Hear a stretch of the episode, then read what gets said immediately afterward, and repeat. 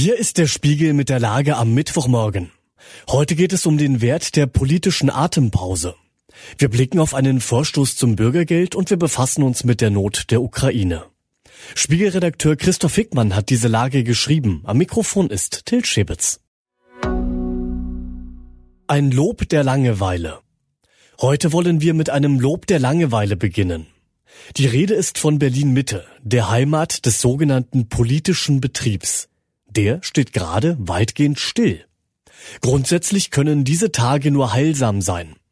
In den letzten Jahren herrschte eine politische Daueratemlosigkeit. Pandemie, Krieg, Energiekrise.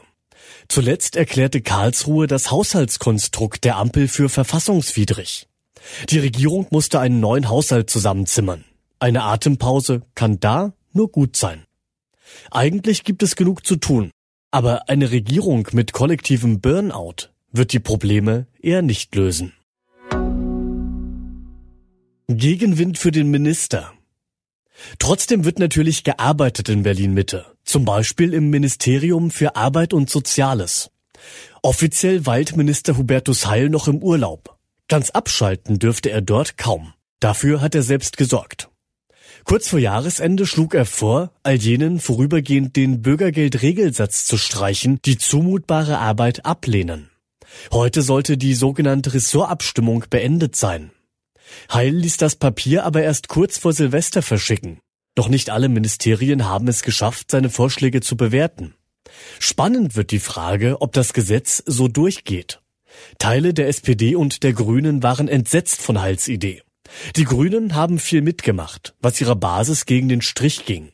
Könnte es diesmal passieren, dass Vizekanzler Robert Habeck den Kabinettsbeschluss blockiert?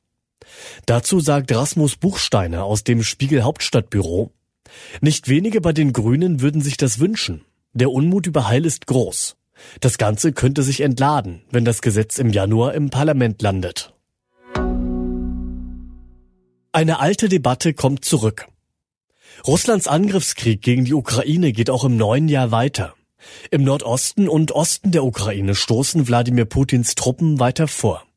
Das dürfte hierzulande eine Debatte wieder aufflammen lassen, die der Bundeskanzler im vergangenen Jahr eigentlich beenden wollte. Sollte man der Ukraine den Marschflugkörper Taurus liefern? Deutschland hat einiges getan, um die ukrainische Flugabwehr zu stärken.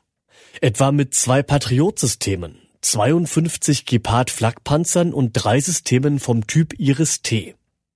Aber das ist offensichtlich nicht genug, um Russlands Terror aus der Luft standzuhalten. Die Ukraine kann jetzt alles gebrauchen. Neben Luftverteidigungssystemen fehlt es an Artilleriemunition und Ersatzteilen für beschädigte Panzer. Die Depots der Bundeswehr geben nicht mehr viel her. Abgesehen von den Taurus-Flugkörpern, die mehr als 500 Kilometer weit fliegen und russisches Staatsgebiet erreichen können. Ändert der Kanzler doch noch seine Meinung? Marina Kombaki aus dem Spiegel Hauptstadtbüro schreibt, Olaf Scholz mag die Debatte um Taurus nicht, aber die Forderungen danach werden wohl kaum verstummen. Mit dem Waffensystem könnten die Ukrainer die russischen Truppen weiter bedrängen. Die Taurus-Waffen könnten den Ukrainern etwas Entlastung verschaffen. Die könnten sie gebrauchen. Die ukrainische Regierung hat gerade erst ihre Bitte um Raketen mit mehr als 300 Kilometern Reichweite erneuert.